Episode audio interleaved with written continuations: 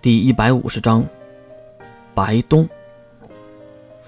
如兰，如梦，白东，白南。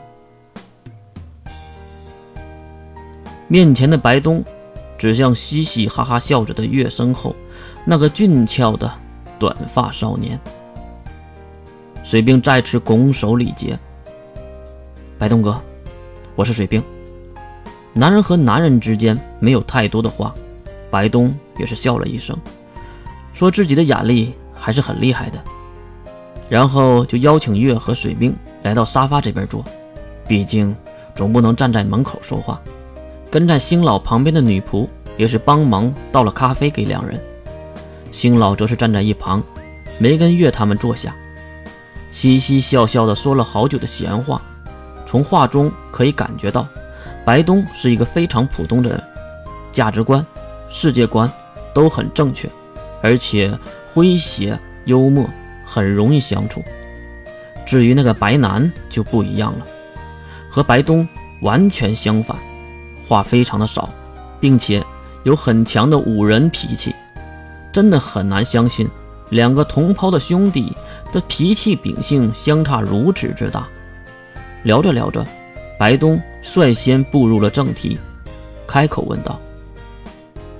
小月妹妹，我听星老说，你不仅找到了药剂，还帮如兰找了一个乘龙快婿。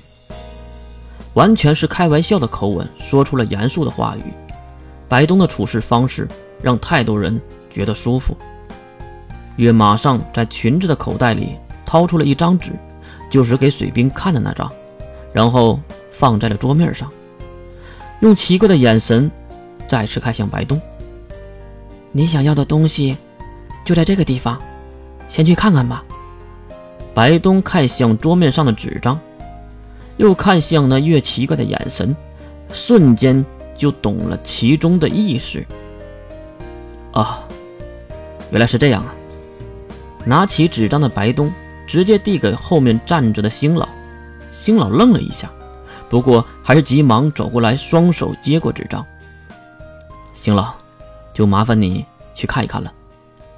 好的，老夫马上就去办。说罢，星老和他的女仆离开了茶水间，这里也只剩下四个人：白东两兄弟，还有水兵和月。听到了走廊尽头电梯下落的声音后，白东重新开口：“月妹妹，为什么要支开星老呢？”一旁的水兵没什么表情，因为他也听出来了。而白南一脸的诧异，可能世人中只有他蠢蠢的。月再次的从裙子的口袋里掏出了另一张纸，不过这张纸很明显是非常昂贵的那种，镶嵌着金边虽然被月揉成了一团将纸张放在桌面上并摊开，其他三个人目光都看向了上面的文字。而月此时也是问出了一个问题：“我只有一个问题，你父亲星满天的死和你有没有关系？”将凝重的目光从纸张上抬起，白冬脸上的表情也缓慢的消失。如果我说没有，你会信吗？月的脸上却露出了和白冬相反的笑容，轻松自在。你说没有，我就相信。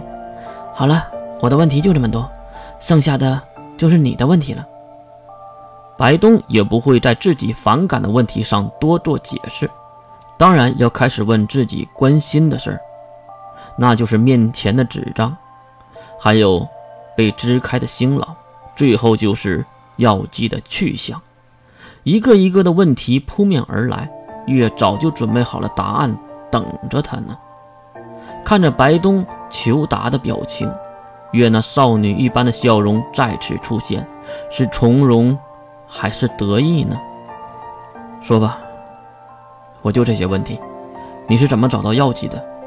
如果不想说，不愿意说，我也不会强求的。